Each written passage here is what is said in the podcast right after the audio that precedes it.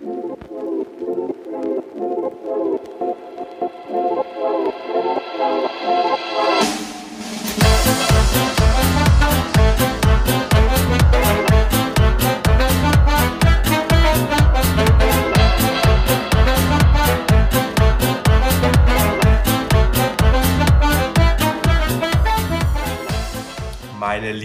Freunde, es ist wieder Montag und es ist wieder Zeit für eine neue Folge von Gesellschaft für die Ohren.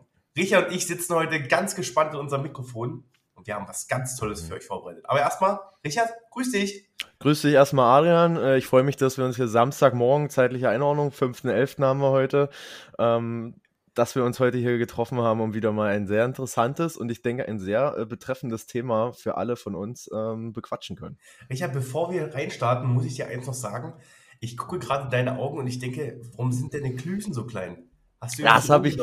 Äh, ich muss dir sagen, ich habe heute die Laptop-Kamera aufgeklappt und ähm, es ging mir ähnlich. Ich habe mich gefragt, Scheiße, wie siehst du denn aus? Ähm, Ich gucke in deine Augen, die sind ja kleiner, als hättest du jetzt die Nacht durchgemacht und bist kurz vor wieder vorm Einschlafen. Was ist denn hier los? Du, ich habe die ganze Nacht, ähm, ich habe wieder Statistiken gewälzt, Ja, alte klar. Manuskripte, 10.000 Seiten für euch hier, um am Ende ähm, die drei wichtigen Zahlen daraus zu holen. Weißt du, so mache ich das immer. Und du warst wahrscheinlich auch ganz tief in der Innenstadt unterwegs gewesen, oder? Und hast dich da wirklich inspirieren lassen. Ich war in der. Innenstadt, ich stand vor den Schaufenstern und ähm, Warst beim Dönermann wahrscheinlich noch gestern. war beim Dönermann, ich war noch mal beim Bäcker und Adrian, ist das etwa eine Überleitung? Das ist eine unserem beste Überleitung. Thema heute. die wir je gemacht haben. Genau, liebe Freunde, wir sprechen heute über ein Thema, was ja eigentlich relativ unscheinbar ganz oft ist, aber natürlich auch während der Corona-Zeit heiß diskutiert wurde. Es ist das Thema, ganz grob gesagt, unsere Innenstadt. Unsere Innenstadt ist äh, natürlich ein großer Begriff. Grundsätzlich besteht ja eine Innenstadt immer aus einer, einem City Point so ungefähr und aus einer Altstadt. Und wir wollen uns so ein bisschen um das Ganze drumherum beschäftigen, über die Innenstadt, die ihr erlebt, in euren Städten, wo ihr lebt, oder auch in den Städten oder auch in den Dörfern. Ähm, ob ihr in einer Großstadt lebt, ob ihr in einer Kleinstadt lebt, überall gibt es eine Innenstadt. Ja. Und es gibt auch auf dem Dorf die Innenstadt. Das heißt nur ein bisschen anders, das ist der Dorfmittelpunkt. Also wenn er an, euer, an eurem Rathaus steht, dann Ist richtig und ich sag mal, wenn's, selbst wenn es nur der Bäcker ist, äh, ist Es- es irgendwie es so eine Art, so eine Art Punkt, wo, wo man jeden trifft, wo man, wo man, wo man sich begegnet sozusagen. Genau, richtig. Ja. Und wir wollen so ein bisschen darüber sprechen, was denn eigentlich in den letzten drei, vier Jahren äh, passiert ist um die Innenstadt herum. Es soll jetzt nicht speziell nur um die drei, vier Jahre gehen, sondern auch die, die Innenstadt an sich hat sich natürlich in den letzten zehn Jahren und 20 Jahren schon deutlichst weiterentwickelt oder auch, man muss auch sagen, zurückentwickelt. Mhm. Ähm, und Richard, an der Stelle würde ich gerne das Thema mal reinstarten und vielleicht mal so, so kurz dich abfragen, was ist für dich denn das Wichtigste und das, das Wichtige an einer Innenstadt? Also was macht für dich eine Innenstadt aus oder die Stadtkern im Endeffekt für dich aus? Äh, was ist für dich wichtig? Also ich glaube mal, ähm, dadurch, ich hatte es mal in, ich glaube, ich habe es in einer Newsfolge mal erzählt, ich bin ähm, dieses Jahr viel rumgereist, auch äh, war in vielen Städten tatsächlich gewesen, in verschiedenen und natürlich ist, guckt man sich die Innenstadt da an, da kommt man schwer dran vorbei, wenn man in der Stadt ist und ich musste sagen, Adrian, ich habe mal für, für mich versucht, so ein paar Sachen, wo ich so sage, macht ja im Endeffekt auch aus, wo ich so sage, das ist eine schöne Stadt, ähm, da ist die Innenstadt schon sehr wichtig, ähm, so als Merkmal. Und ja, ich sag mal jetzt neben den allgemeinen Sachen, es muss Einkaufsmöglichkeiten geben, ähm, vielleicht auch kleinere Läden mit regionalen Sachen, die man jetzt vielleicht nicht, ich sag mal, ich freue mich jetzt weniger über den Aldi, über das Schild, als äh, über jetzt so einen kleinen niedlichen Laden, der da vielleicht mal, wenn ich in Hamburg bin, Hamburg-spezifische Sachen anbietet, ähm, dann ist das auf jeden Fall interessanter als die Sachen, die man sowieso kennt von seiner Heimat. Ähm, ansonsten habe ich noch für mich so erdacht, was mir auch wichtig ist fürs Innenstadtleben, das sind so Events. Hm. Ähm, ich sag mal so, wenn ich, und wenn es nur eine kleine Bühne ist, wenn da jemand steht mit der Gitarre und singt, dann freue ich mich einfach drüber, dann, dann hat das was so Belebendes, dann stehen vielleicht auch so Menschen drum. Und ähm, ja, ansonsten halt so, ich habe es gerade schon so gesagt, dieser Punkt, wo man sich trifft. Also eine Innenstadt muss für mich ein Punkt sein, wo man sich begegnet, trifft, wo man sich austauscht, wo viele Leute sind. Ähm, ja, wo einfach so jeder ein- und ausverkehrt, Adrian. Ich weiß nicht, geht's dir ähnlich oder Ja, hast also- du noch was, was anderes vielleicht? Du hast sehr, sehr schöne, viele Punkte angesprochen. Ähm, grundsätzlich Yes. ist ja der, die Innenstadt immer dafür da, dass, dass, dass sich Leute treffen. So sollte es auch da sein. Es sollte ein wirtschaftliches Zentrum sein, aber auch ein soziales und äh, kommunikatives Zentrum. Also es ist nie so, mhm. dass man sagt, okay, äh, ich fahre nur zum Einkaufen in die Stadt, in die Stadt, in die Stadtinnere, sondern es geht auch darum, halt dort was zu erleben. Du hast es gesagt, mit Events, mit mhm. äh, Bars, mit, mit Restaurants. Und das, macht, eine, das, macht, noch, das macht eine Innenstadt natürlich aus. Mhm. Und es ist natürlich auch so, und da mal kurz das Bild, äh, wollen wir kurz das Bild wiedergeben, wie es denn zur jetzigen Zeit ist. Und wenn ich jetzt in die Innenstadt fahre, sehe ich Kettenläden ohne Ende, 1-Euro-Shops, mhm. mhm. Shoppingmeilen etc. pp. Und das Wichtigste, und das ist, muss man dazu sagen, in den letzten zwei, drei Jahren durch die Corona-Pandemie auch hat sich immer mehr entwickelt, leerstehende Gewerberäume. Und das ist das, was ich, was ich zur jetzigen Zeit sehe, wenn ich in die Innenstadt fahre. Natürlich also ist das genau das, was ich nicht brauche, denn ähm, natürlich hat die, die deutsche Industrie bzw. die deutschen Innenstädte durch die, durch die Corona-Zeit so ein bisschen an Attraktivität und Charme verloren. Ähm, aber das ist halt kein, kein Grund zu sagen, okay, das ist nicht, wir müssen unsere Innenstädte nicht mehr anpacken. Und ich, Richard, mhm. du hast es genau gesagt, was ist, was ist sonst noch so wichtig für eine Innenstadt? Ähm, ich glaube auch, dass die Innenstadt durch Kultur belebt wird. Du hast es ja. gesagt. Ja. Also du hast es mal an, am Hand erklärt, so wie kleine Bühnen oder sowas. Äh, da muss man natürlich klar sagen, dass das sind natürlich ähm, wie Zugpferde so ungefähr. Also wenn jetzt da jemand steht, dann wie, das ist natürlich wie ein Magnet, dass da so viele Leute hinziehen. Okay, da spielt jemand Gitarre oder ist eine kleine Band oder irgendwie sowas. Und das zieht natürlich in die Stadt. Und wenn das, das muss ja nicht jeden Tag sein, kann ja auch am Freitag sein, weißt du, wenn dann alle in die Stadt reinfahren. Ja. Und, oder ich, hm? weiß nicht, singt jetzt ein Chor oder so, wo du so ja. einfach sagst, boah Mensch, das ist jetzt mal was, Hätte ich jetzt vielleicht auch nicht mit da gerechnet, aber es ist halt einfach schön, dass es da ist. Man muss natürlich auch immer dahinter sehen, äh, die finanzielle Bedeutung. Also was ist denn, was, es kostet ja auch mal ein bisschen was, weißt du, da stellt sich ja nicht einfach so ein Chor hin und sagt, wir singen heute für euch. Mhm. Die, zur heutigen Zeit macht, wir haben über das Thema gesprochen, keiner mehr irgendwas ehrenamtlich oder nicht, nicht mehr freiwillig und oder nicht mehr umsonst, ganz einfach. Und da ist halt ein Punkt, dass man sagen müsste, okay, da müsste es finanziert werden. Aber Richard, wir wollen gar nicht so weit äh, darauf eingehen, was jetzt ähm, ja irgendwie jetzt gemacht werden muss, sondern es geht erstmal darum, wie ist es überhaupt zu dieser Situation gekommen in Deutschland? In Deutschland, in Europa. Richtig. Und ich glaube, ein großer Punkt, den wir gleich an Anfang stellen können, ähm, ist definitiv auch die Corona-Pandemie, hm. die uns so ein bisschen, naja, ein wenig, ja, den, den, äh, den Boden den Füßen weggezogen hat für viele Gewerbetreibende, für viele Einzelhändler.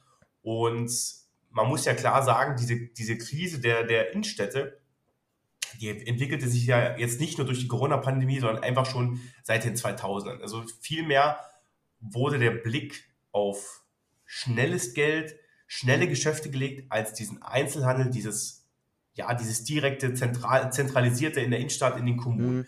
Und ja, Richard, erzähl. Warte mal, warte mal, Adrian, bevor du da jetzt gleich mhm. reinstartest, ähm, also so, dass die, du hast es jetzt schon so gesagt, äh, Thema Innenstadt sterben hat man, glaube ich, so diese, dieser Begriff, der war auch schon vor Corona auf jeden Fall präsent und das hat, äh, denke ich, auch, kann jeder ein Lied von singen und ähm, es ist jetzt gerade durch jüngste Entwicklungen, da gehen wir später auch nochmal drauf ein. Gerade eben hat Galeria Karstadt Kaufhof beispielsweise seine zweite Insolvenz beantragt. Also es ist ein sehr präsentes Thema.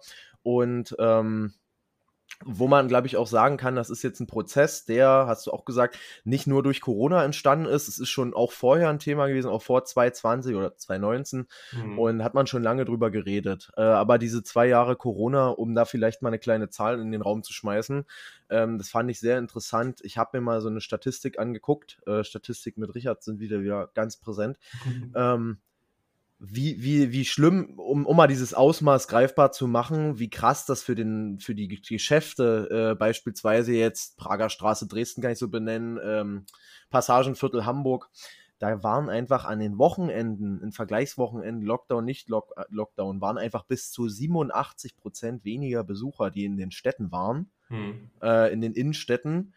Und logischerweise, man kann das jetzt bestimmt nicht eins zu eins in Korrelation setzen, dass dementsprechend auch weniger Umsatz war, weil es gab ja auch Hilfen für die Läden. Es gab ja auch, ähm, es wurde viel auf Online umgestellt, auf einmal von den Läden, die vorher das vielleicht gar nicht angeboten hatten. Ähm, aber auf jeden Fall sieht man da, wenn, wenn diese 87 Prozent auf einmal einfach nicht mehr kommen, dann ist natürlich logisch, was das macht mit dem Einzelhandel. Also, ja, der Einzelhandel war ja auch zusätzlich an der Corona-Zeit ja auch geschlossen gewesen. Also äh. Teil des Einzelhandels. Ich weiß gar nicht, ähm, wie ja genau die Regelungen waren. Ich ähm, weiß, dass ich glaube, Friseur, ich weiß genau, Friseurläden waren zu, das weiß ich. Ich glaube, jeder, jeglicher ein, mhm. anderer Einzelhandel war zu. Ich glaube, Ausland war so, wie heißt das, ähm, ja, so Getränkeläden und Leute, die für den ne, täglichen Bedarf irgendwas verkauft haben, die ja, ja. offen bleiben. Und man muss auch dazu sagen, das fand ich auch ganz interessant, das hatte ich gelesen, gab es einen Bericht bei der Zeit äh, für, wie sieht die Zukunft äh, des Einzelhandels aus? Und da ging es halt speziell darum, was denn die Corona-Pandemie so ausgemacht hat. Hm. Und da ging es halt darum, dass die Corona-Pandemie viel mehr, beziehungsweise auch der Lockdown, viel mehr ein Blick in die mögliche Zukunft war. Also wir konnten halt so ein bisschen sehen, äh, wie Innenstädte, äh, Innenstädte zukünftig aussehen werden oder aussehen können. Mhm. Und das würde halt so aussehen, wenn wir nie oder wenn wir nicht endlich mal irgendwas unternehmen, weil dann würde unsere Straße, unsere Straße, unsere Innenstädte leer verlassen und unwichtig aussehen. Man hat, so man hat, ja immer, schön, man hat immer schön gelesen, ähm, auf jeden Fall, dass, dass, dass Corona unter anderem einen Prozess beschleunigt hat. Also ein ja. Prozess, ja, der genau. jetzt, der vorher, also es ist jetzt keine Neuerscheinung und so würde ich es halt auch einfach sehen.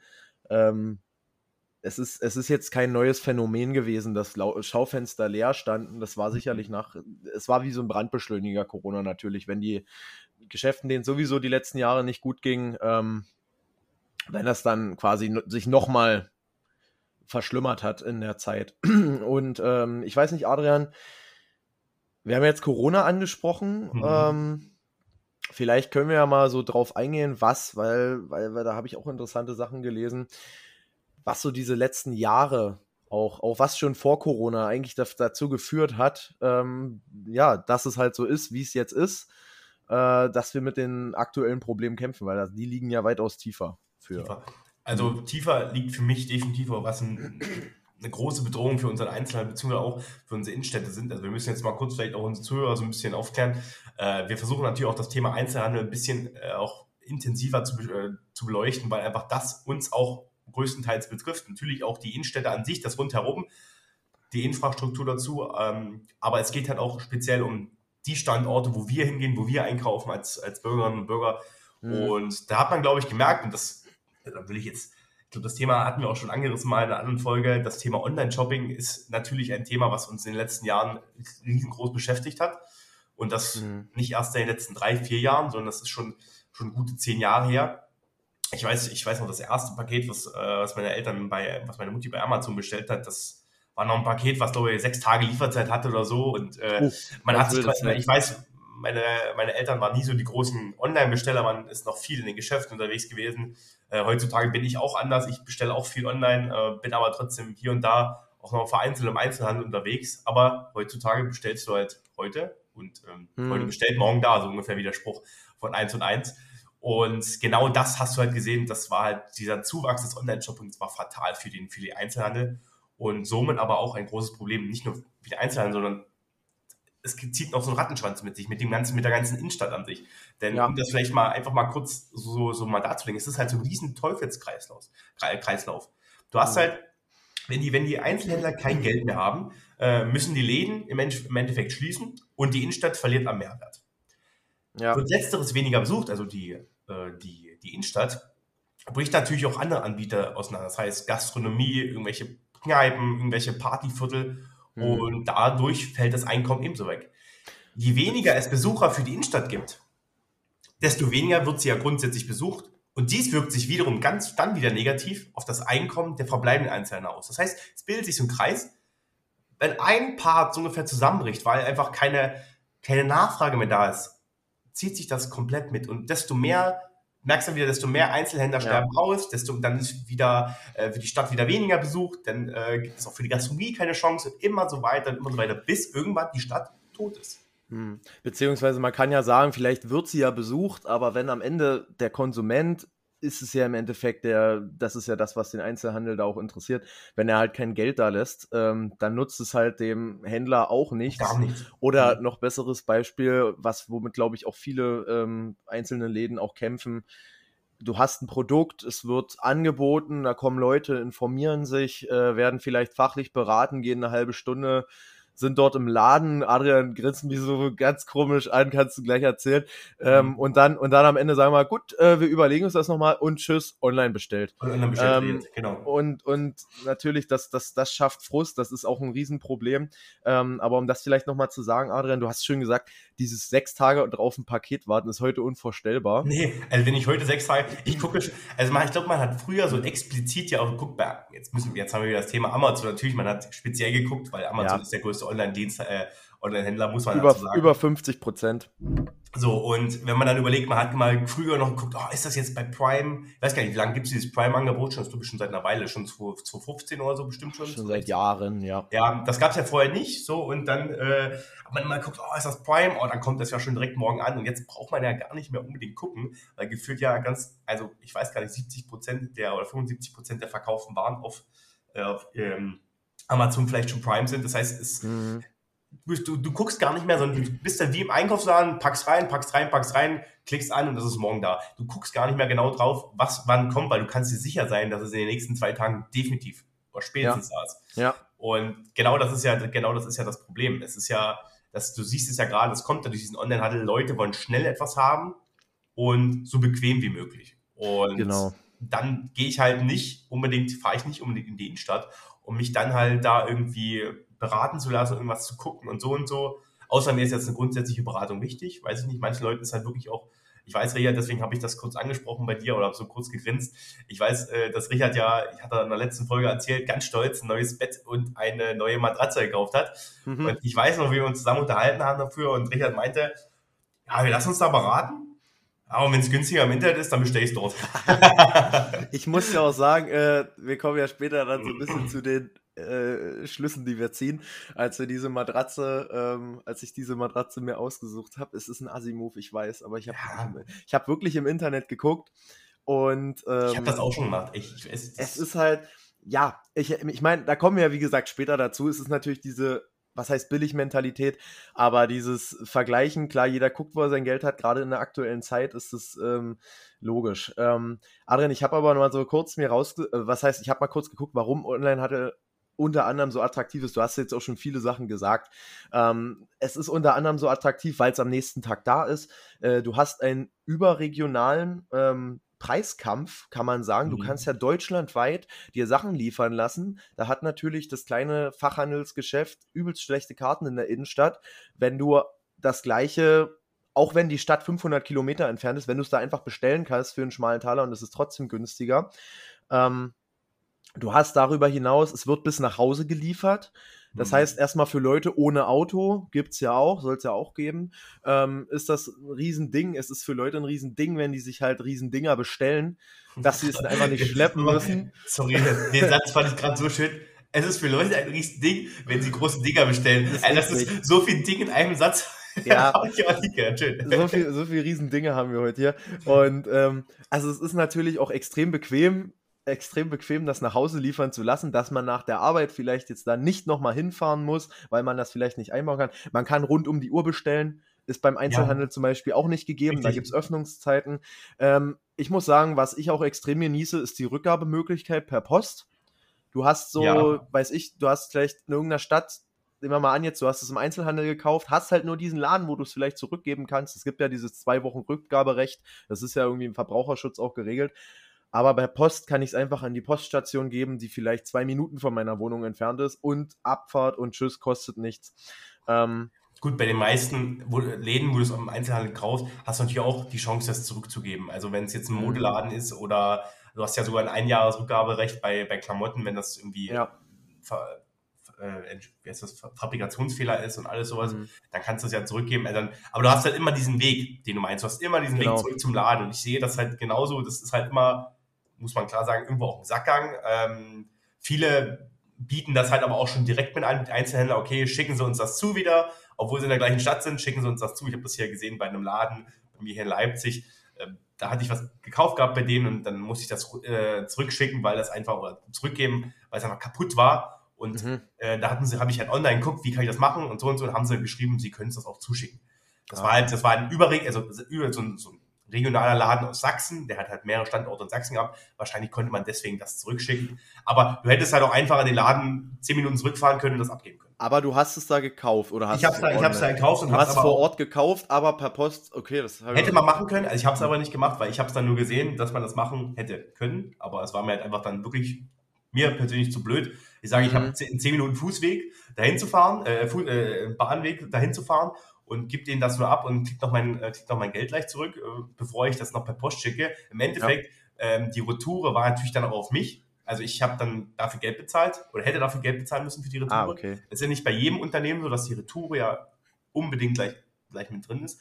Aber ich hätte da theoretisch was Geld bezahlen müssen und dann habe ich gesagt, gut, dann bestelle ich mir die, ich glaube, es war 4,50 oder 5 Euro irgendwas, das Paket dann. Mhm. Äh, da kann ich auch mit der Bahn fix überfahren. Also die Möglichkeiten sind schon da grundsätzlich, aber du, das ist halt immer wieder, wie gesagt, dieser Weg. Und ich, wie gesagt, da sehe ich halt, dass unsere Gesellschaft sind zwar mobiler geworden grundsätzlich, wir können überall hinfahren und so und so, aber wir wollen halt, sind halt trotzdem auch gleichzeitig bequemer geworden, weißt du? Wir wollen nicht ja. mehr unbedingt bis in die Innenstadt fahren und irgendwie ein kleines Paar Schuhe kaufen, ähm, sondern am besten, wie du es gesagt hast, bestellen und landen vor der Haustür und der Zalando-Bote ist da und ah, du schreist und wie in der Werbung, weißt du? Schreist und vor Glück. Du schreist vor Glück, genau. Und das ist ja das Wichtigste für uns, für uns Menschheit, so ungefähr, für unsere, für unsere Bürger. Und nicht unbedingt das, oh, ja. ich fahre in den High Society Laden und äh, bestelle das dort. Wobei das, wie gesagt, immer noch so ein bisschen anderen Charme hat. Also ich glaube, mhm. man muss da immer ein bisschen unterscheiden zwischen diesen, wie heißen diese, ah, wie heißen diese Läden so? Ich nenne es mal so eine, so eine, so eine Luxus, ich nenne es mal Luxusläden. Also weißt du, was ich meine? So, ähm, vielleicht so, so, so, äh, ja, ja, Gucci und weiß ich nicht, äh, Christian Dior und wo sich vielleicht so, der Gang, wo sich der Gang dahin schon als Erlebnis mit Erlebnis und es ist immer so, im Netz sieht keiner, dass du dort bestellst oder dort kaufst. Wenn du dort in den Laden reingehst, sieht natürlich jeder und du kommst am besten noch mit einer, mit einer Louis Vuitton Tasche raus, also mit so einer, nicht mit, mit der Tasche an sich, sondern in der Tragetasche, wo die Tasche noch drin ist. Mit der kommst ja. du raus und dann sieht jeder natürlich, oh, der war gerade bei Louis Vuitton einkaufen Mensch, das ja. sieht natürlich online keiner. Das ist dann ein ganz anderer Punkt. Gut, aber das ist nicht der Normalfall. So eine Läden gibt es in Hamburg, Berlin etc. Aber so eine Läden gibt es nicht in einer, in einer Kleinstadt irgendwo. Und die beleben nicht unbedingt eine Kleinstadt, würde ich sagen, wenn plötzlich in der Innenstadt ein Louis Vuitton-Laden dasteht. So, was ist denn da passiert? Da hat uns direkt mal die Aufnahme abge... Äh, die ist einfach abgezischt. Freunde, ähm, gerade hat der Paketbote bei mir geklingelt und ähm, wir mussten nochmal die Aufnahme neu starten. Nee, Spaß. Leute, wir haben, wir haben noch die Kabel gefixt. Es ist wieder alles, alles wieder ganz. Adrian ist auch wieder auf Sendung. Und, ich bin ähm, richtig auf Sendung. Uff, uff, uff. Ah, dann ist das Sendung. Ey, sorry, dass wir jetzt da so voll reingegrätscht sind, aber wir machen einfach direkt weiter. Ja, weiter Richard, du warst ja stehen geblieben bei dem Thema Onlinehandel und was sich da so äh, entwickelt hat in den letzten ja. Jahren. Und du hattest da, glaube ich, eine Statistik für uns rausgesucht. Komm, ich hatte da, glaube ich, irgendwie sowas wie eine Statistik. Ja, genau, Adrian. Ich habe das einfach mal kurz äh, mir den Umsatz des Onlinehandels angeguckt in der Zeitspanne von 2001 bis 2020. Und ähm, wir können es, glaube ich, einfach erklären. 2001 lag der bei 1,6 Milliarden Euro äh, in Deutschland und 2020 liegt er bei 83,3 Milliarden. Es ist also quasi ja einfach mal eine Verachtzigfachung des Umsatzes. Mhm. Und ähm, was man dazu sagen muss, ist, ähm, dass dieser stationäre Einzelhandel oder der Einzelhandel an sich seinen Umsatz auch gesteigert hat, aber de, aber nicht so stark. Also nicht in dieser, ähm, in dieser, in dieser Dimension. Und man muss darüber hinaus sagen, es ist extrem schwer, einfache Statistiken zu finden, Onlinehandel, Einzelhandel, weil das kann man ja. so pauschal ja gar nicht sagen. Es ist ja auch logisch. Es sind ja auch irgendwann viele, viele Einzelhändler auf diesen Zug aufgesprungen. Ähm, ich biete jetzt einen Online-Shop an, ist ja logisch. Und da kannst du ja jetzt nicht sagen, wenn der 2015 angefangen hat, der andere hat 2017 das erst gehabt oder erst während Corona wurde das Ganze implementiert ähm, findet man also auf jeden Fall sehr, sehr wenig. Man kann sagen, der Umsatz generell ist gestiegen, aber beim Online ist es auf jeden Fall ähm, stärker. Genau. Ja, also um, um einfach mal dieses, dieses, ich will es jetzt mal Ausmaß zu, zu, zu nennen, diese Verachtzigfachung des Umsatzes in Deutschland und während Corona ist das Ganze wahrscheinlich nochmal Na klar. viel, viel mehr geworden. Und das ist ja auch genau so ein Punkt gewesen. Es hat ja nicht nur den Einzelhandel an sich betroffen, die Corona-Zeit, hm. ähm, um halt irgendwie auf Online-Marketing und auf Online-Shopping umzusetzen, sondern auch natürlich die Gastronomie in der Innenstadt. Also man konnte ja auch in der Innenstadt dann nicht mehr essen gehen. Das heißt, es mhm. wurden wieder keine Leute in die Innenstadt gezogen. Äh, es war so total schwierig, in die Innenstadt überhaupt zu gehen. Und die mussten dann natürlich auch wechseln auf irgendwelche Plattformen wie Lieferando oder ähm, Lieferservice, andere, andere Lieferservice-Seiten, dass man dann oder haben einen eigenen Lieferservice gemacht, um halt trotzdem Umsätze zu machen oder Umsätze zu generieren durch äh, ja, Außerhauslieferungen im Endeffekt von Essen, von Waren. Und da, da hat sich natürlich genauso entwickelt. Ich will gar nicht wissen, ähm, was denn da die Umsatzzahlen sind, wie sich da die Umsatzzahlen in den letzten fünf, sechs Jahren verändert haben mhm. im Bereich des äh, Online-Essenlieferung, äh, in, der, in der Essenslieferung. Habe ich jetzt tatsächlich gar nicht, äh, nee, leider, leider gar nicht rausgesucht, aber das wäre auch ähm, wahrscheinlich ähnlich schwer. Wird ähnlich sein. Also, ähm, ja, warte mal kurz. Ähm, ja. Ich, ich will kurz sagen, ähm, ich habe auch mal gehört, um das vielleicht nochmal für die Gastro so was heißt zu sagen oder eine Lanze für die Gastronomie zu brechen an der Stelle. Ich habe auch gelesen oder ich weiß, dass in der Gastro die meisten, das meiste Geld wird über die Getränke verdient. Mhm, oder richtig. natürlich Trinkgeld kommt da auch mit rein und was man da auf jeden Fall nicht, nicht, nicht berücksichtigt lassen darf, ähm, ist halt dieser Faktor, wenn sich das alles auf Onlinehandel verlagert. Es gab dann ähm, Restaurants, die haben gesagt, Leute, wenn wir nur Speisen anbieten, dann ist unser Gewinn so, wir haben zwar ein bisschen Gewinn, aber es ist so wenig. Ähm, wenn wir nur Essen verdienen und jeder trinkt seine Cola zu Hause, dann ist es halt blöd für die. Ja. Die, natürlich mussten die Preise ja auch irgendwo ein Stück hochgehen, auch in der, also die, die, die Speisen, äh, die Preise der Speisen mussten natürlich auch hochgehen. Du hattest jetzt noch gesagt gehabt, dass die das meiste verdienen am Trinkgeld. Das Trinkgeld ist natürlich nicht, ähm, das möchte man natürlich ähm, dem Geschäftsführer nicht des Ladens geben, sondern das Trinkgeld geht ja meistens wobei das ist auch überall unterschiedlich, ob das jetzt eine Sammelkasse kommt für die ganzen Restaurantmitarbeiter oder für die Person an sich, die den Service macht. Äh, ja. Fair ist natürlich ähm, anders, wenn das das gesamte Team bekommt, aber das sieht jedes, äh, soll jedes Unternehmen selber für sich entscheiden. Aber ja, du hast genau recht, man verdient am meisten an den Getränken und äh, wenn ihr euch mal die Preise so in der Gastronomie anguckt, ähm, was dann, wie sich die Preise so entwickeln und wie teuer manche, manche Kaltgetränke sind, ja, dann versteht man das schon ein bisschen dahinter. Aber wie gesagt, eben, ich glaube, die Gastronomie hat nicht so einen großen, naja, nicht so einen großen Rückgang erlebt, äh, wie vielleicht der, der Einzelhandel an sich. Ich glaube, also mhm. ich kann da von mir sprechen, ich gehe gerne wieder zurück in die Innenstadt und gehe gerne zurück wieder in ein Restaurant und muss nicht unbedingt in eine große Kette gehen, in diese typischen, ja, wie heißen diese, diese, diese, diese Ketten, wie heißt das? Also diese, diese Restaurantketten oder. Restaurantketten, genau, mhm. richtig, in sowas im Endeffekt. Also es ist so, so mhm. Systemgastronomie-mäßig, weißt du, also was es da nicht alles gibt. Und da muss ich jetzt nicht zwingend wieder zurückgehen, sondern halt wieder gerne in die, ja, in die, in die, die traditionellen, äh, traditionellen Restaurants. Und das muss man natürlich auch sagen, diese ganzen äh, Systemgastronomien, um den Punkt da wieder aufzugreifen, die sind halt genauso auch eine Bedrohung in der Innenstadt für, für die traditionsreiche Küche. Also man Definitiv. muss halt sagen, so, so, wie die, so wie die Kettenläden, die Wettgeschäfte und die Euroshops irgendwie äh, den, den Einzelhandel ersetzen, so ersetzen auch irgendwie die Systemgastronomie auch die traditionsreiche Küche ähm, in, den, in den Großstädten, weil es einfach, muss man dazu sagen, schnelles Essen, äh, günstiges Essen meistens, muss man dazu sagen, welche Qualität steht dahinter, ja. etc. Günstiger als die regionalen ja, Außergewöhnlichkeiten, aber, aber da, die man im in der Familiengastro da dann bekommt. Und da kommt man halt meistens auch nicht, glaube ich, nicht in die Köpfe rein und sagt so, hey du, warum gehst du in diese, diese und jene mhm. Systemgastronomie? Ich weiß jetzt gar ich will jetzt gar nicht so McDonalds oder sowas ansprechen, aber äh, im Endeffekt schon ist das natürlich eine Konkurrenz für irgendeinen Burgerladen. Ich bin der Meinung und ich weiß auch, also der Burger von McDonald's schmeckt nicht so gut wie ein Burger aus einem richtig fancy Burgerladen dort, weißt du?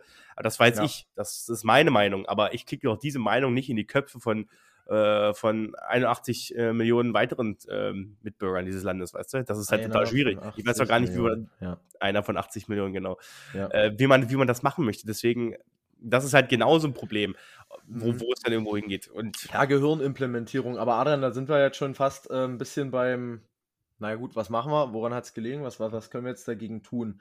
Ähm, ich habe noch, um auch einen wichtigen Punkt, den haben wir jetzt so noch nicht krass thematisiert, der aber definitiv auch eine Bedrohung für die Innenstadt ist, meiner Meinung nach, sind die guten alten Discounter und, ja. ähm, und Supermärkte. Und Adrian, da fand ich gleich mal wild. Wusstest du, dass das ein Unterschied ist? Hm.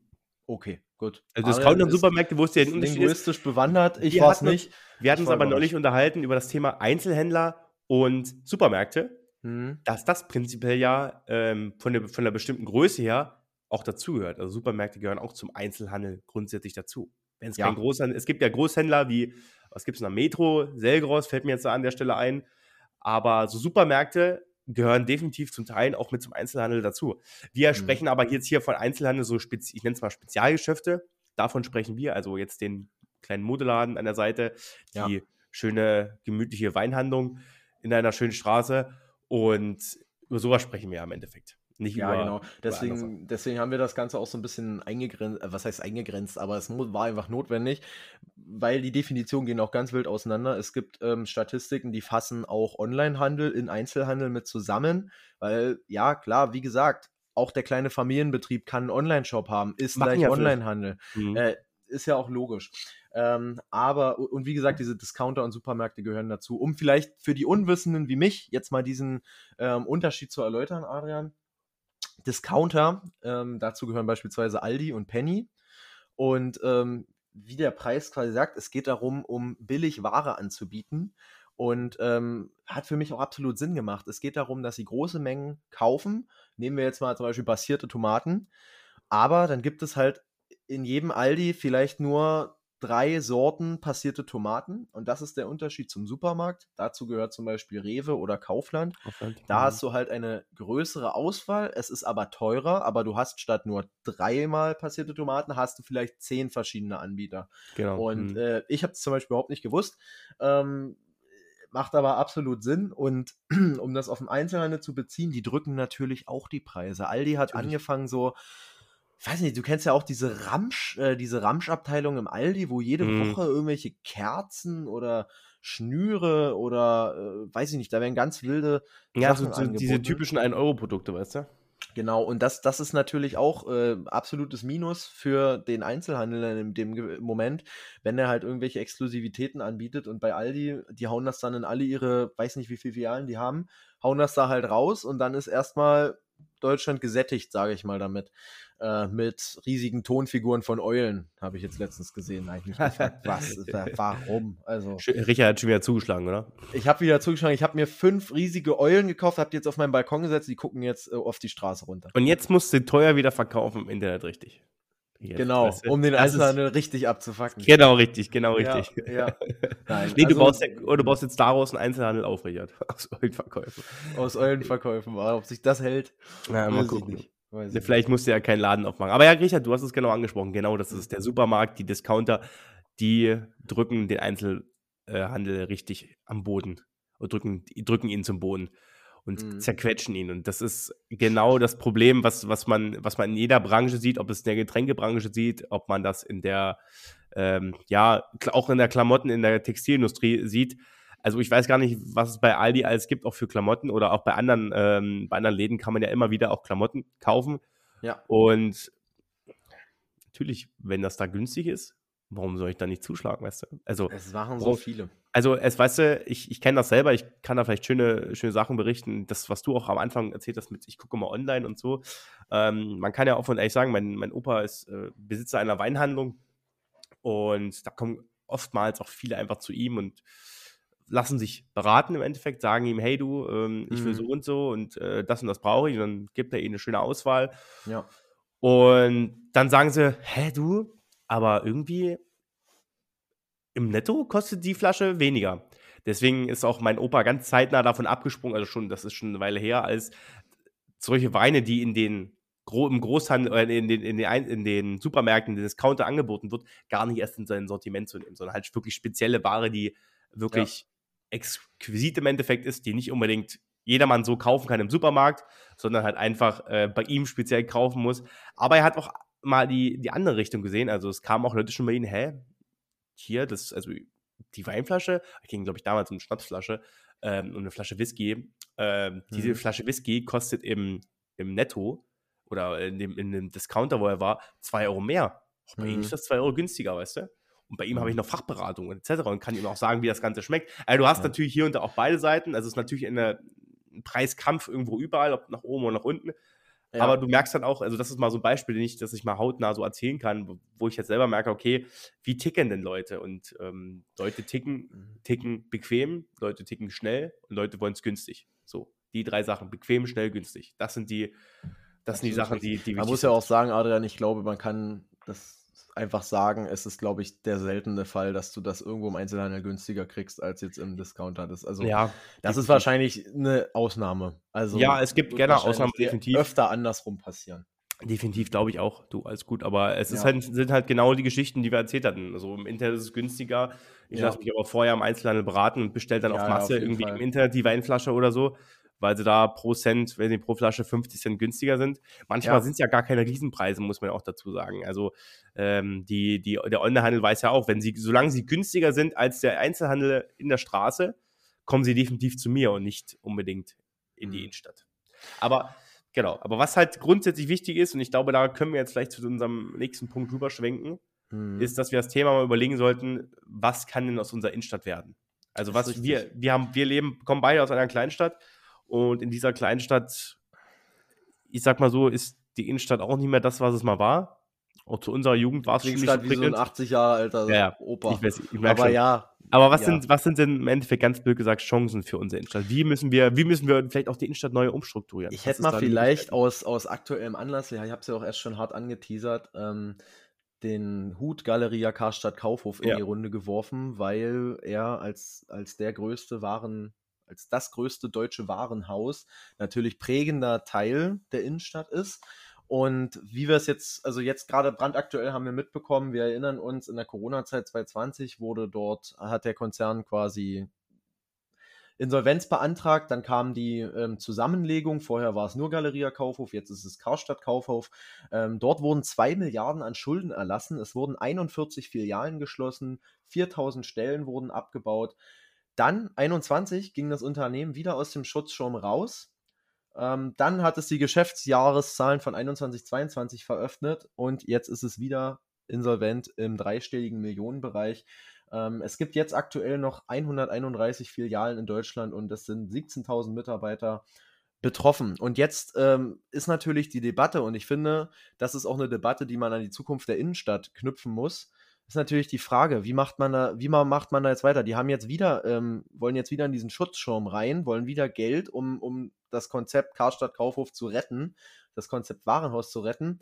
Und jetzt ist halt die Frage, ja, wie macht man da jetzt weiter? Kann man, kann man das jetzt einfach bis ins Bodenlose finanzieren, ohne, ohne jetzt vielleicht auf den aktuellen Zeitgeist zu treffen?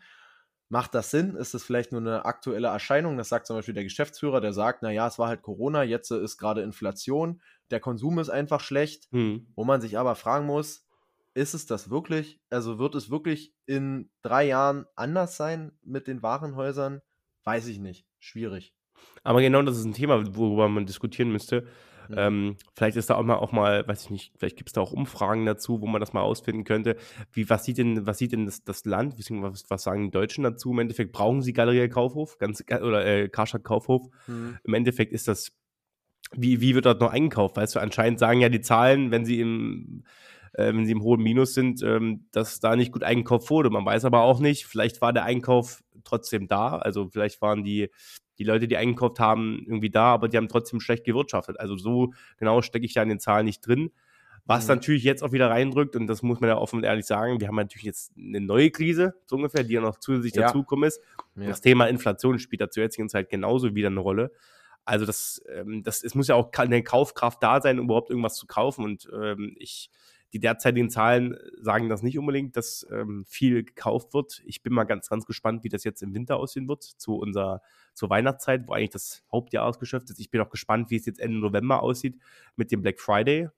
Ähm, wie günstig Produkte mhm. sein werden und wie intensiv auch geshoppt wird von unseren, von, ja, von, von unseren Deutschen so ungefähr oder auf der Welt auch grundsätzlich gesehen. Ja. Wie intensiv da auch ja, reingegangen wird.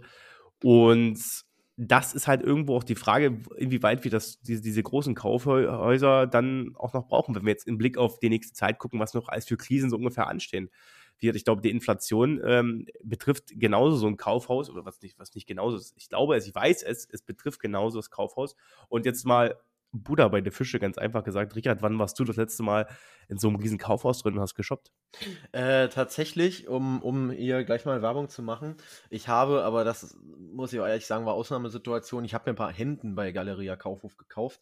Äh, und zwar, weißt du, Adrian, der Übergang so ein bisschen vom, vom, vom, vom gerade Abi zu jetzt äh, kaufe ich mir Hemden. Ja. Diesen markanten Übergang im Leben, jeder kennt ihn. Den habe ich bei Galeria Kaufhof abgeschlossen und da wurde ich wirklich top beraten, weil das war auch einfach notwendig. Wenn mich jemand nach meinen Hüftmaßen fragt, also keine Ahnung, ganz schwierig.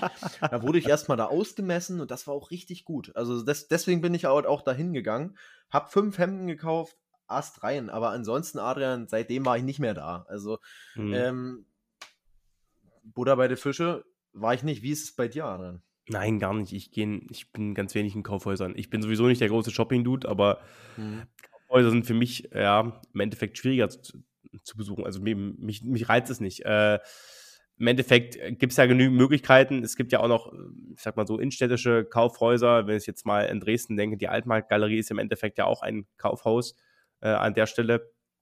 Und in mhm. Leipzig ist das genauso, äh, was da es für Passagen gibt. Und ich weiß es halt nicht, und ich, ich weiß es nicht, ich bin der Meinung, dass diese Kaufhäuser keine Zukunft mehr haben in Deutschland. Ich glaube, wir müssen von diesen Kaufhäusern wieder weg. Hm. Wir müssen zurück zu dem stabilisierten Einzelhandel.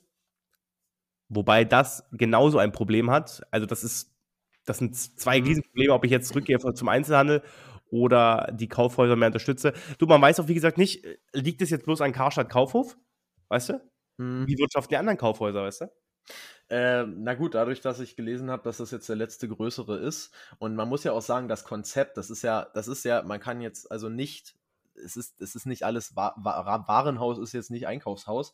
Ähm, das Konzept Kaufhof ist ja quasi, dass alles unter einem Dach ist. Das ist ja genau. ähm, immer dieses, auch dieses, was so ein bisschen, und ich glaube, daran wird da auch festgehalten, das ist so ein bisschen deutsche, ja, was heißt deutsche Erinnerung, aber es ist so ein bisschen, ja, dieses Feeling so von früher, ich glaube, da wird auch viel festgehalten, aber man muss sich ja auch fragen, warum wurde es überhaupt in den Schutzschirm aufgenommen, warum gab es diese Hilfen überhaupt?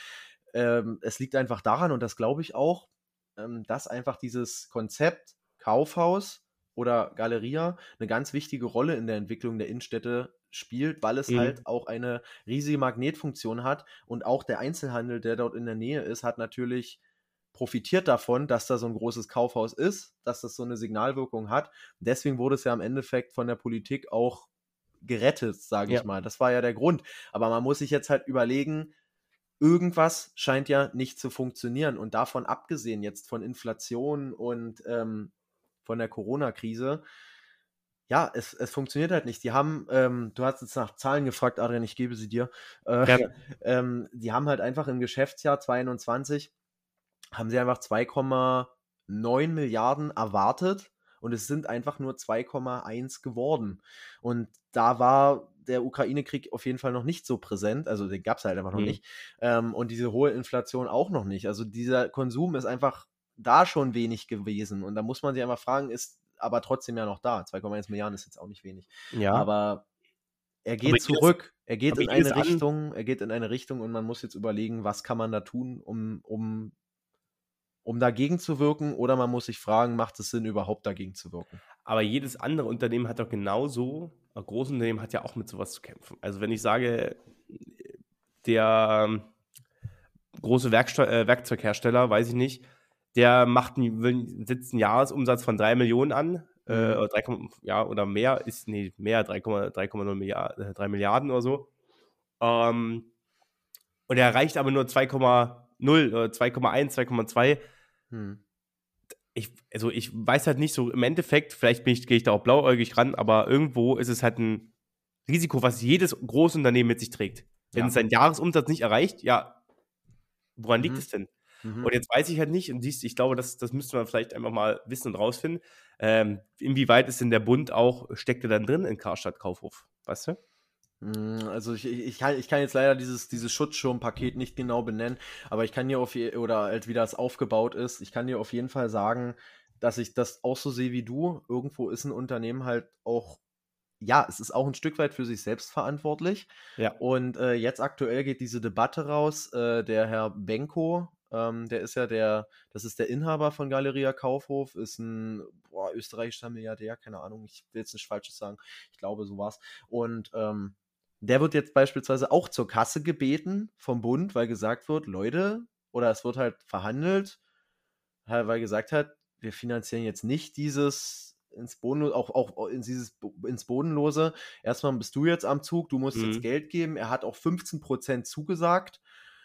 Ja, wo ich jetzt aber trotzdem frage, ein kleiner Einzelhandel, der pleite geht und der einfach über Jahre schwarze Zahlen schreibt, der kann jetzt auch nicht sagen, na gut, jetzt gehe ich 15% von meinem Kapital und dann geht es halt schon irgendwie weiter. Also es ist, es ist alles natürlich in einer größeren Dimension, kann man vielleicht dahingehend auch schwer vergleichen. Ähm, aber irgendwo haftig für mein Unternehmen und was, was vielleicht auch so ein wichtiger Punkt ist, den man da sagen muss, man muss ja auch irgendwie das Unternehmen in den Zwang nehmen, etwas zu reformieren.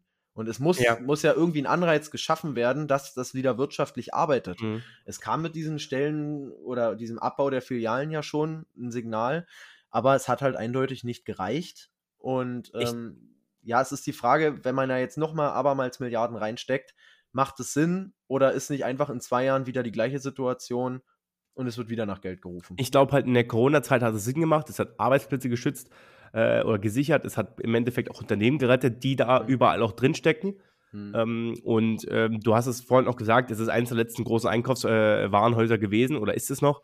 Ähm, und das natürlich diesen Wert noch zu erhalten, weil es irgendwo auch ein Bezugspunkt ist in der Innenstadt. Also ich glaube, viele gehen zu Karstadt oder zu Galerie Kaufhoch damals und äh, waren da einfach fix einkaufen, weil halt einfach das ist das, was es ausmacht, eine Innenstadt oder das, das mhm. ist bequeme Kaufen. Du hast in einem zentralen Ort ganz, ganz, ganz viel. Das hat damals Sinn gemacht. Ich glaube, es macht jetzt aber keinen Sinn mehr, äh, bin ich der Meinung, weil es muss ja irgendein Zeichen gegeben haben, warum es nicht geklappt hat. Und das ist meine Meinung.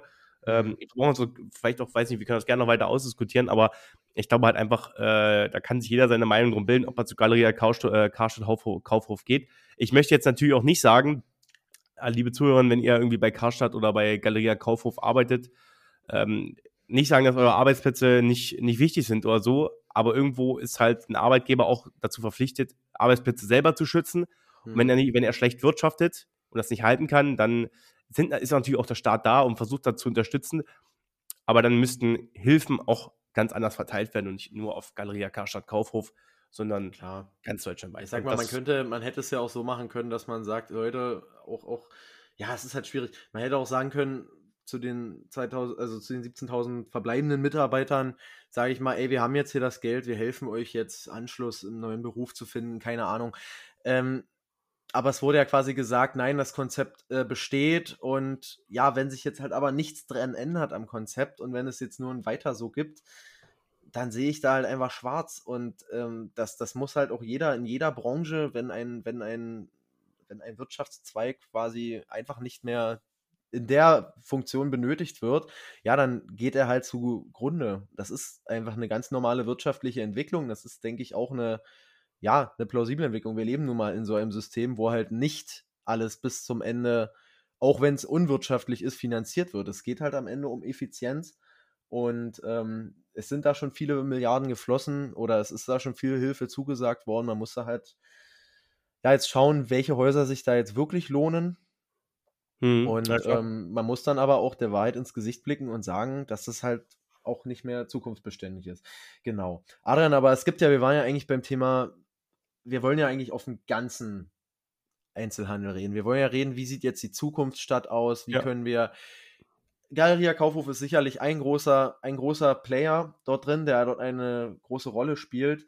Aber es geht ja auch um kleinere Städte. Wie könnte, wie können wir jetzt dem Einzelnen, wie können wir jetzt der Weinhandlung von deinem Opa helfen?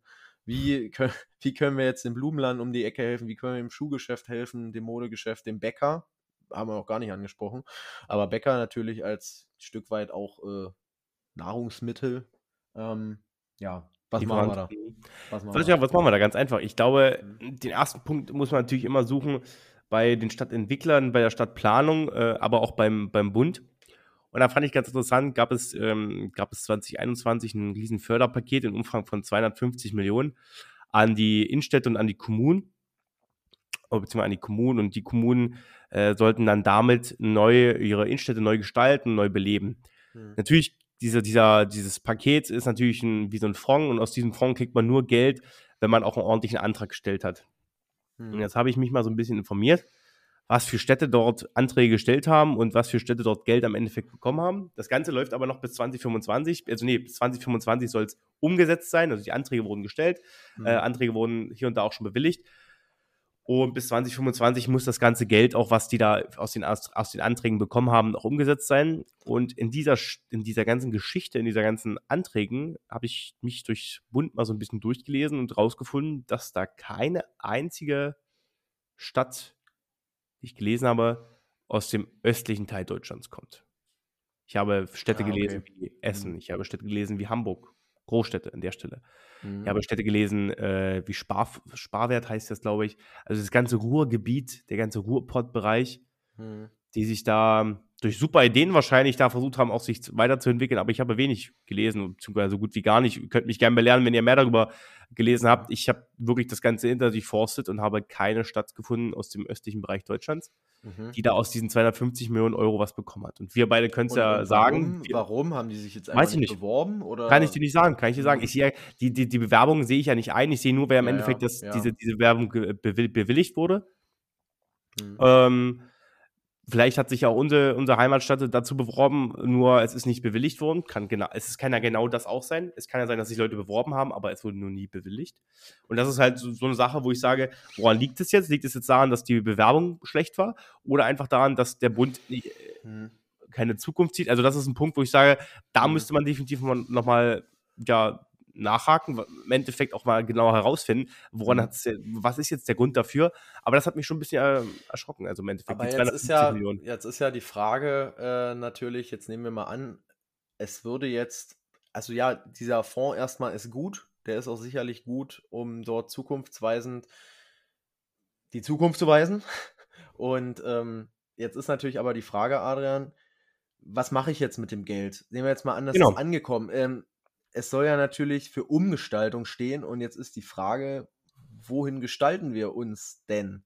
Und da habe ich mich ehrlich gesagt auch gefragt, wo kann jetzt, ich, ich, ich, muss, ich muss dir ehrlich sagen, ähm, dass ich für einige Läden oder halt so absolute Fachgeschäfte mich schon immer gefragt habe, wie kann sich ein, wie kann sich ein Kissenladen halten? Wie kann sich ein mhm. Laden halten, der nur Tee verkauft? Wie kann jemand, der da nach acht Stunden steht, der vielleicht Mindestlohn bekommt, wenn es nicht der Eigentümer ist, wie, wie kann sich das überhaupt rentieren? Und da muss ich sagen, da ist halt, was heißt, die Zuk äh, muss zukunftstechnisch gedacht werden, aber diese absoluten Fachgeschäfte werden sich in Zukunft auch nicht mehr halten.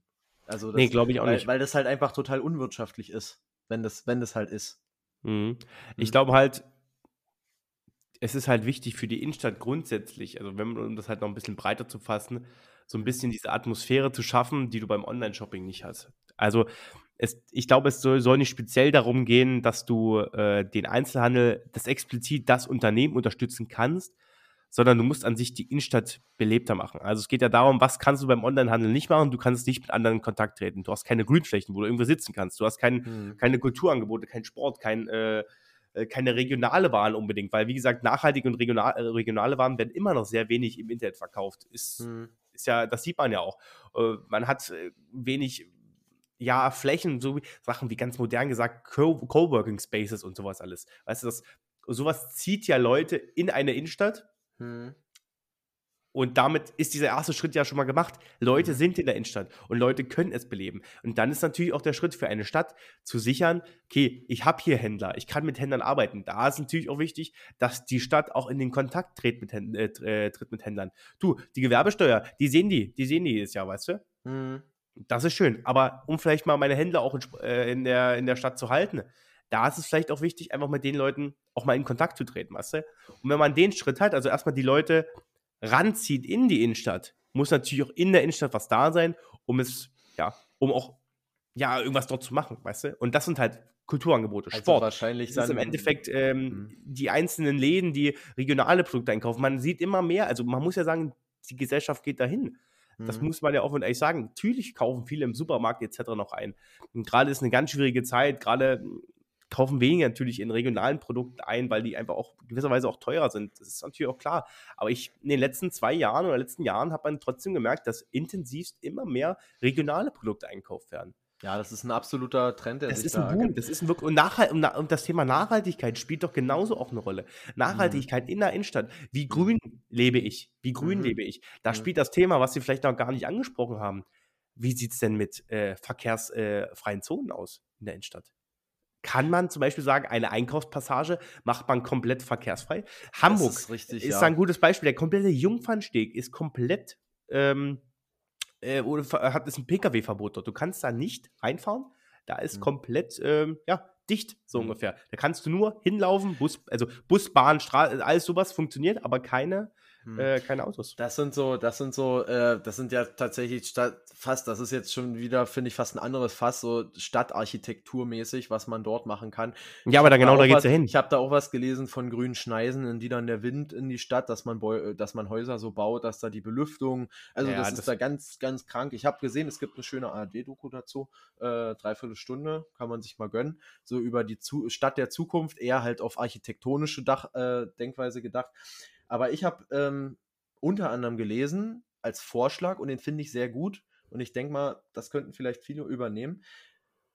Thema Digitalisierung der Läden und auch der Kleingeschäfte. Viele haben ja jetzt, viele haben ja diesen Online-Shop mittlerweile schon längst implementiert, mhm. aber man muss vielleicht auch genau das, was der Vorteil des Online-Handels ist, der hat viele Vorteile, aber der hat auch einen Nachteil, nämlich der hat diese Lieferzeiten und es sind Produkte nicht sofort verfügbar. Also wenn ich die jetzt will, dann habe ich die nicht innerhalb der nächsten Stunde. Und ich finde, da müssen Läden diesen, genau diesen Faktor mehr ausspielen. Und das ist, das ist, äh, Stichwort ist da eine Produktsuche im Internet, ob das in dem Laden gerade vorhanden ist, weil dann verbringe ich weniger Zeit, durch irgendwelche Regale zu gehen, irgendwelche Warteschlangen, irgendwie, dass ich das vielleicht schon vorher abwickeln kann, und dass das Produkt halt einfach, dass ich das sofort erhalten kann. Das ist, genau. das ist halt so ein Ding, da, damit müssen eventuell auch einfach die, einfach die Läden werben, dass ich halt genau das jetzt, dass ich das jetzt verfügbar haben kann. Und genau das hat die Stadt Hamburg schon gemacht. Ähm, dafür mhm. gibt es ein Pilotprojekt dazu, das habe ich gelesen gehabt, mhm. um halt irgendwie die Leute in die Innenstadt zu, lo äh, zu locken. Da, da gibt es dann so eine App, wo du dann so ein bisschen die Verfügbarkeit, äh, Verfügbarkeit von Größen und von Farben zu unterschiedlichen Artikeln äh, in den lokalen Shops bereits online, prüf, äh, bereits online prüfen kannst. Ja. Und somit musst du dann lediglich, äh, lediglich nur noch die Filiale besuchen, sei es jetzt, weiß ich nicht, irgendwie ein kleiner, kleiner Modeladen und, äh, oder ein kleiner Unterwäscheladen, weiß ich nicht, und besuchst den bloß, okay, weißt, okay, das ist deine Größe, äh, kannst höchstens nochmal ganz fix anprobieren, weil manchmal fallen ja die Größen noch anders aus, ja. aber du kannst planbar konsumieren. Du kannst planbar einkaufen gehen. Du gehst nicht, also ich hasse ja dieses Wirr in eine Innenstadt gehen und irgendwo einfach durchlaufen und schlendern. Das machen wahrscheinlich viele ganz gerne. Ich mhm. hasse mhm. es. Ähm, und da für mich ist top. Ich gucke auf mein Handy und sage hier, mein T-Shirt ist da, ist in meiner Größe, ich gehe in die Innenstadt rein, ach, ich wollte ja sowieso noch beim Bäcker vorbei und ich wollte noch das und damit kombiniert sich's, damit kombiniert sich das Ganze. Ja, und ja. so hast du ja natürlich einen super Ansatz. Ich weiß gar nicht, ähm, ich weiß, dass in der Stadt Hamburg das immer noch läuft, dieses Pilotprojekt, glaube ich von 2021, so 20 gewesen, glaube ich. Mhm. Es läuft aber immer noch, diese Apps gibt es immer noch, also für alle Zuhörer aus Hamburg, nutzt das vielleicht, wenn ihr Bock habt, äh, so, Show, so shoppen zu gehen. Aber das ist genau dieser Punkt. Man muss sich irgendwo als Einzelhandel trotzdem mit der Zeit gehen, weißt du? Und man sieht halt auch irgendwo, dass die, die Städte an sich in der Innenstadt sind halt immer dafür da, oder die Stadtmitte, das Stadtzentrum, wovon wir die ganze Zeit sprechen, das war, was uns ja interessiert, war immer mhm. dafür da, eine, na, für wo Veranstaltungen stattfinden und wo Handel stattfindet. Aber ich glaube, in den letzten Jahren ging es nie, ging es immer weniger um Veranstaltungen, es ging viel, immer weniger um soziale Aspekte, es ging immer nur um Verkauf, Verkauf, mhm. Verkauf. Wir wollen handeln, wir wollen hier Shops und das und am besten noch mhm. die Kette muss her und das und das. Und es ging halt immer mehr um diesen, diesen Handelsstandort an sich. Hm. Und natürlich ist es natürlich auch die beste Toplage für, für jeden Einzelhandel, mitten in der Innenstadt irgendwie einen, einen Laden für sich aufzubauen, weil hm. irgendwie kommt ja jeder dahin. Aber es ist halt genau dieser Punkt, dass wir wieder zurück müssen zum ja. sozialen Aspekt in der Innenstadt und weg von diesen ringsherum. Es ist halt, es ist halt auch irgendwo, ähm, Adrian, wir haben das jetzt schon ganz oft gesprochen, wir haben über ja auch ein Stück weit über die Einstellung geredet und auch darüber, dass Leute in Apps gucken, wo es billiger ist im Internet oder dass sie halt im Discounter halt viel einkaufen. Und da sind wir bei einem ganz anderen Punkt und da finde ich, kann, und da gibt es ja schon eine Tendenz, eben in, zu diesen regionalen Läden, da muss ich halt auch einfach was im Mindset der Leute tun. Da ist dann noch irgendwo, und aber das mhm. ist halt genau das Schwierige. Ähm, also im Mindset der Leute, das meine ich damit, diese Billig-Einkauf-Mentalität muss sich ändern. Und hey, ohne Scheiß, nur weil wir euch das jetzt hier sagen oder ich euch das sage, ich kann mich davon nicht, nicht frei machen. Nein, absolut nicht. nicht. Absolut nicht. Ähm, aber es ist halt im Endeffekt einfach diese Gegen-Discounter-Mentalität. Ähm, weil, wo sich das Ganze hinentwickelt, ist klar, es gibt dann irgendwann, irgendwann, wenn alle anderen verdrängt sind, gibt es diese Monopolisierung. Es gibt nur noch die eine passierte Tomatensorte. Äh, es gibt halt keine anderen mehr. Aber das ist halt ein extrem schwieriger Weg, weil im Endeffekt spielen wir uns da gegen das eigene bestehende System, nämlich den Kapitalismus aus. Und ich komme mir schon vor wie ein kleiner Revolutionär, wenn ich jetzt sage, hier, bam, gegen den Kapitalismus. Aber genau das ist halt das Problem. Und diese Billigmentalität, dass diese Wertschöpfungskette nicht erkannt wird, mhm. dass, dass zum Beispiel dieser Whisky im Laden von deinem Opa, dass das einfach auch was Gutes und Exklusives ist und ähm, dass, ich, dass ich auch für die Beratung zahle. Richtig, die Beratung. Dass ich, dass ich, äh, dass ich das anerkenne, das ist ein Fachhändler, der, der hat richtig Ahnung und, und oder, oder halt, sei es jetzt Holzhandwerksprodukte, sei es jetzt im Baumarkt, dass ich sage, ich kaufe Qualität und ich will dafür bezahlen. Und in den letzten Jahren haben wir genau oder diese, diese Spirale, die wir gerade sehen, geht genau in die andere Richtung. Es wird alles immer billiger, es muss in Massen produziert werden, es wird dann ausgeliefert und die Leute kaufen es wie bekloppt. Richtig. Und, und auch, auch im Gemüse, sei es jetzt bei Lebensmitteln, genau das gleiche Thema. Es wird im Discounter eingekauft. Wie gesagt, ich kann mich da nicht freimachen, aber ich sehe auf jeden Fall, da ist auch Bedarf im Mindset der Leute, dass man auch einfach sehen muss, hier wird was geschaffen, Leute müssen dafür Arbeitskraft aufwenden und dafür muss man auch Geld bezahlen. Genau, richtig. Und dieses, dieses Verständnis dahinter, das muss ja. sich entwickeln bei uns Deutschen wieder. Ich glaube, das muss sich auch zurückentwickeln. Ähm, beziehungsweise, was heißt, was heißt zurückentwickeln? Ich glaube, dieses. Oder dahingehend weiterentwickeln. Dahingehend weiterentwickeln. Ich glaube halt einfach, weil dieses Verständnis war, war halt noch nie so richtig da, denn es gab ja auch einfach nichts anderes, ganz blöd gesagt. Gab, mhm. den Online, den Onlinehandel in verschiedenen Bereichen gibt es noch gar nicht so lange, muss man ja klar und offen sagen. Ja. So, früher wurde halt dann einfach im, äh, im Laden eingekauft, egal um was es geht. Im kleinen Gemüseladen, da wurde im, im äh, weiß ich nicht, auch im kleinen Getränkeladen eingekauft ja. und nicht in der großen Kette, in der großen Kette ähm, eingekauft, sondern es war halt speziell dann einfach nur dieser Laden da und dann wurde dort eingekauft. Und das ist auch eine Mentalität, glaube ich, auch noch von vielen, von vielleicht von unseren Großeltern auch grundsätzlich. Ich weiß, dass meine, meine Großeltern auch immer noch auf, auf den Markt gehen, auf den städtischen Markt. Das ist so nächstes Thema, der städtische Markt. Mhm. Wo gibt es denn den noch? dass man in der Stadt, mitten in der Innenstadt geht, dann kommt zweimal im, in der Woche, gehst du hin und dann läufst du da drüber und kaufst am Gemüsestand ein, gehst zum, gehst zum Fischhändler, der frischen Fisch hat, zum frischen Fleischhändler, äh, alles sowas. Wenn du da hingehst, ähm, weißt du halt irgendwo auch, du hast hier gerade regionale Produkte gekauft und dann zahlst du halt aber auch für den Apfel vielleicht aber auch irgendwo ein bisschen mehr als jetzt für eine, mhm. für eine Sechserpackung von Pink Lady äh, im Lidl, weißt du? Ja. Also es, es, muss dir halt einfach bewusst sein, aber du unterstützt halt damit, äh, damit auch irgendwo die Region und dir muss dieses Bewusstsein, dieses, davon, wovon wir die ganze Zeit sprechen, dir muss halt auch einfach bewusst werden, dass du damit nicht nur diesen einzelnen Einzelhändler und äh, diesen einzelnen regionalen Händler unterstützt, sondern einfach, das ist dann wieder eine riesengroße Kette, die dahinter steht. Mhm. Das sind wieder Arbeitsplätze, die dadurch finanziert werden. Es sind wieder auch Bauern, die dadurch irgendwie Geld bekommen. Ja. Äh, Im Endeffekt bekommt ja auch die Stadt oder die, die verpachtet vielleicht auch äh, Landflächen in dem Moment.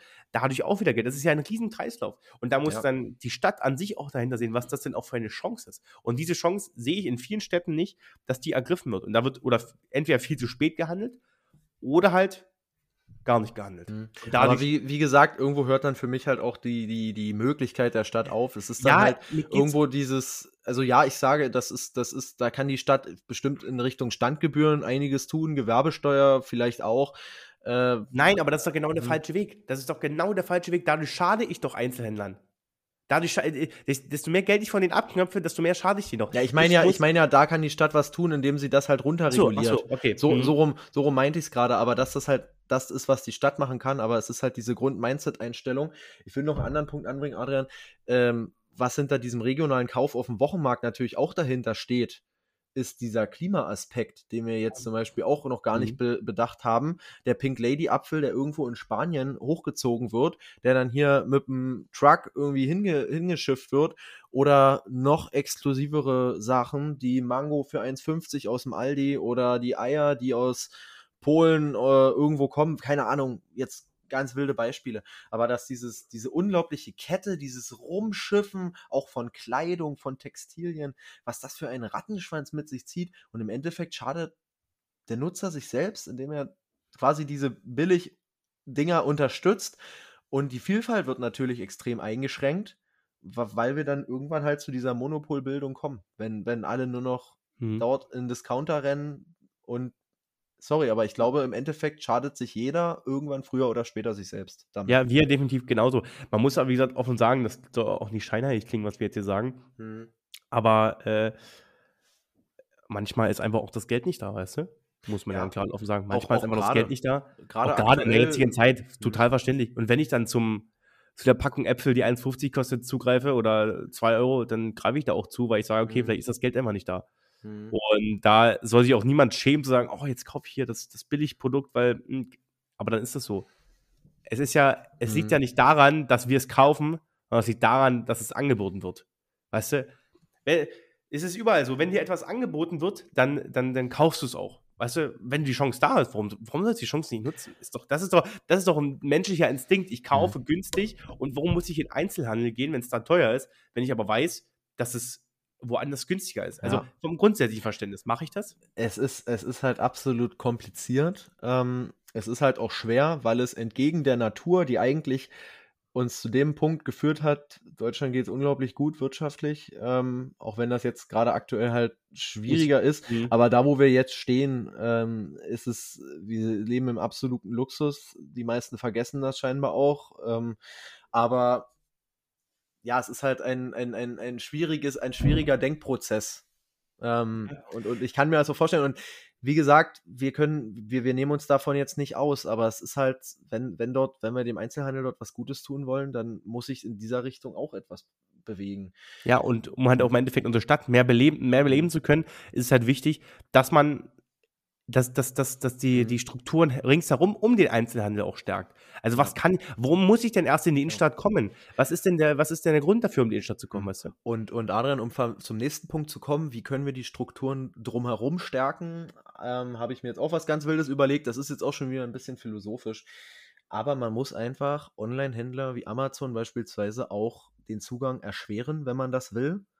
Ähm, es, kann halt, es kann halt nicht diese Spirale geben, dass dann irgendwann nur noch Amazon ist. Der Anteil von Amazon liegt bei über 50 Prozent, ist in den letzten Jahren am Onlinehandel in Deutschland enorm gestiegen.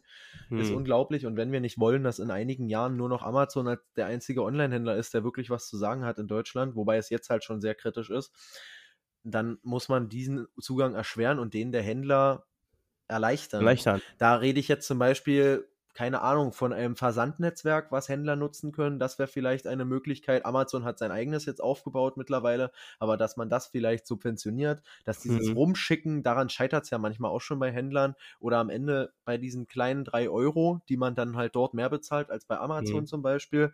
Ähm, aber es ist halt schwierig, aber da sehe ich auf jeden Fall auch Handlungsbedarf beim Staat. Es gibt ja da auch schon jetzt Ansätze. Weltweit wurde jetzt ähm, beschlossen, Amazon zu besteuern, wenn du das mitbekommen hattest. Ähm, da Mhm. wurde jetzt quasi gesagt, weil Amazon zahlt so gut wie gar keine Steuern, äh, hat natürlich dort gegenüber kleinen Läden ist es ein Vorteil, definitiv. Natürlich. Natürlich. Ähm, auf jeden Fall, ja, es ist, es ist kompliziert. Auf der einen Seite wollen wir den Wachstum, auf der anderen Seite wollen wir aber auch nicht, dass es zur Monopolisierung kommt. Und Aber ich glaube, Ja. das, das muss, geht ja nicht unbedingt einher. Man muss ja sagen, Amazon kann von mir aus auch wachsen. ja, Aber parallel muss dazu auch das Einzelhandelgewerbe wachsen. hm, und so sollte ist es eins- nicht. Es soll, genau, und so ist es halt gerade nicht. Und genau dieser Punkt, ich finde das super interessant. Ich weiß, dass Städte da auch schon dran rumbasteln, diesen, diesen pa ein Partner, Partner-Stadtnetzwerk, dass man ein Online-Portal hat, äh, das machen viele, ich muss mal gucken, da gibt viele Kleinstädte, machen das schon. Ich weiß Mhm. auch, dass unsere Heimatstadt das auch gemacht hat oder immer noch macht. Hm, Ähm, so ein Partnernetzwerk, eine Online-Webseite, wo man ähm, bestellen kann bei unterschiedlichen Läden. Also sei es jetzt die Ro- Drogerie, sei es jetzt ein kleiner Teeladen oder ein Konfiserieladen oder etc. Ja. pp. Die Ja. bieten Produkte an, machen, sagen, hey, das und das würde ich anbieten in dem Online-Shop von der Stadt und unsere Gäste können das, oder unsere ähm, Bürger können das kaufen, bestellen das und dann gibt es dann, wird das bezahlt, das von der Versand, ähm, gibt es ein Versandunternehmen, das wird das eingesammelt beim Unterschied bei dem Laden, dass der das auch gar nicht irgendwo hinbringen muss, sondern es wird eingeladen noch, also sogar sehr bequem. Und äh, dieser Versand findet dann komplett über deutschlandweit beziehungsweise in der Stadt erstmal statt. Und man muss es erstmal klein aufbauen, kann dann immer weitergehen. Aber sei es ja nicht mal der spezielle Tee, den es nur in dieser Stadt gibt und den interessiert auch vielleicht ein, ein Bürger, der jetzt ausgezogen oder umgezogen ist nach, nach Mecklenburg-Vorpommern oder woanders, ganz woanders hin und würde sich gerne diesen Tee bestellen, weil der super gut ist. Natürlich, auf der einen Seite ist es dann wieder, man bestellt das, aber es ist halt einfach die Zeit. Es ist die Zeit zu bestellen. Und ich fahre Ja. nicht aus Bay- Bayern irgendwo hoch in den Norden, weil ich daherkomme und mir nur diesen Tee zu holen. Ich verbinde sowas natürlich mit einem Familienbesuch oder so. Und es ist auch Mhm. schön, solche Leute wieder zurückzuholen in die Stadt. hm, Aber es ist natürlich auch die Chance, sich da auch als, als Kleinstadt irgendwo auch weiter zu präsentieren und auch die Möglichkeiten zu schaffen. Und dieser Online-Markt, wir sagen es, es wird so bleiben und jeder, der sich da sträubt, der hat es einfach nicht verstanden in der heutigen Zeit. Der Online-Markt ist zurzeit das Wichtigste. E-Commerce ist das, was jetzt ja. kommt. Es, es, wird, es wird definitiv, ja, also darüber müssen wir jetzt nicht reden, dass es, also es ist Nein, einfach, es ist, nicht, einfach halt, es ist halt auch einfach zu geil manchmal. Das muss man auch einfach sagen. Es ist einfach mega praktisch. Ähm, aber was, was ich auch schön in Statistiken gelesen habe, ist, ähm, dass, dass, dass es quasi, ja, es, es wächst, aber die Zukunftsprognose des Onlinehandels sieht eine Steigerung von 15% ungefähr mhm. vor. Aber es wird logischerweise deswegen trotzdem trotzdem noch stationären Einzelhandel geben, irgendwann. Weil einmal dieser Mindset geändert wird, gerade aktuell bei ganz vielen Leuten, weil es auch mir zum Beispiel wichtig ist, fachberaten zu werden. Da bin ich wieder bei meinen Matratzen, die ich gekauft habe. Ähm, das wird es immer geben. Ähm, aber in dem Kontext muss man auch gleich sagen, es wird branchenspezifisch sein. Mhm. Ähm, es gibt eine schöne Statistik, die zeigt, ähm, was online gekauft wird und was halt nicht. Und ähm, da sind Lebensmittel halt auf dem aller, allerletzten Platz, logischerweise, weil ich das halt mhm. irgendwie vor Ort kaufe, wobei Amazon jetzt mittlerweile auch Nudeln anbietet. Ja, die oder, haben alles. Also du kannst bei Amazon alles an Essen kaufen. Genau. Du kannst äh, Abos abschließen, alles dafür. Aber, aber nicht, nichtsdestotrotz wird es immer den Handel geben vor Ort. Ähm, und, und diese Branche, sage ich mal, für die es jetzt am, am schlechtesten aussieht, ist der Handel mit Büchern beispielsweise. Da hat der Onlinehandel mittlerweile über 60 Prozent erreicht. Mhm äh, aber trotzdem noch 40 Prozent. Aber es wird deswegen trotzdem noch, es wird trotzdem noch diese Läden geben, aber man ja, muss auch einfach so realistisch sein und sagen, sorry, aber ich kaufe mir halt das Buch, wenn ich es bestellen kann. Ich fahre jetzt nicht ans andere Ende der Stadt in diesen Buchladen, falls es das da vielleicht gibt also diesen Onlinehandel, den. Es, ich glaube, es gibt diesen, diesen expliziten Kauf nicht mehr. Diesen explizit, ich fahre irgendwo und kaufe mir etwas. Sondern mhm. ich brauche, was ich schon jetzt öfters gesagt habe, eine Motivation, um in die Innenstadt zu fahren. Ich muss, also die, die es muss erstmal ein Grund geschafft werden, um in die Innenstadt zu fahren. Und dann muss ringsherum alles gegeben dafür sein, dass Einzelhandel davon profitiert. Das heißt, eine mhm. Top-Lage im Endeffekt auch für den Einzelhandel irgendwo auch Schönes ringsherum, sei es jetzt die Grünflächen, die ich angesprochen habe, oder irgendwelche schönen Parks. Und dann gehe ich auch explizit dahin und bin schon in der Innenstadt. Ja. Weil das ist, ich sag mal, das ist ein Grund mehr, in der Innenstadt zu fahren, um halt eine schöne Zeit zu erleben. Und dann kaufe ich vielleicht auch was, wenn ich in der Region bin. Es ist, ist es grundsätzlich, es ist so bewiesen. Wenn ich, wenn ich ein schönes Ambiente habe, dann kaufe ich auch mehr. Ist einfach mhm. so. Und das habe ich auch in der Stadt. Und das kann man, denke ich mal, auch abschließend so sagen, denke ich mal. Das ist richtig, Adrian. Wir schließen jetzt auf jeden Fall mal ab hier. Wir sind äh, in, einer, in, einer, in einer super Folge gelandet, aber es ist halt auch von der kleinen Innenstadt gibt es einfach viel zu sagen, kann man glaube ich. Von der kleinen Innenstadt ist auch zur großen Innenstadt, da ist alles, ist viel los. Liebe Freunde, ja, das ist äh, wieder unser Ende der heutigen Folge. Es war wieder super interessant, äh, was man so alles aufgreifen konnte für Themen. Und vielleicht könnt ihr uns auch berichten, was, was bei euch so los ist, ähm, ob ihr auch die Gänger seid, die in eine in, immer noch in den Einzelfachhandel geht oder lieber im, im Großhandel einkauft. Und mhm. es wird auch dazu definitiv eine kleine Umfrage von uns geben auf, auf Instagram. Also macht euch bereit, ähm, schaltet euer Endgerät an und guckt nach. Und wir freuen uns natürlich, dass ihr euch die Folge wieder, wieder angehört habt. Und ich würde sagen, Richard, an der Stelle, wir hören uns zum nächsten Mal. Dann wieder am Freitag. Machen wir. Wir sehen uns Freitag, Freunde. Wir freuen uns. Schön, dass ihr hier dabei wart. Es war sehr, sehr, sehr, sehr informativ auf jeden Fall. Also ich fand es sehr interessant. Und startet schön in die Woche natürlich, ganz wichtig. Lasst euch nicht unterkriegen, denn es geht jetzt in die letzte heiße Phase im November. Und vielleicht macht ihr auch schon die ersten Weihnachtskäufe in den, in den Einzelfachläden, in den, in, in, in den Einzelfachgeschäften. In genau. den Einzelfachgeschäften, weiß ich nicht. Aber Freunde, macht's gut, macht euch eine schöne Woche und wir hören uns am Freitag.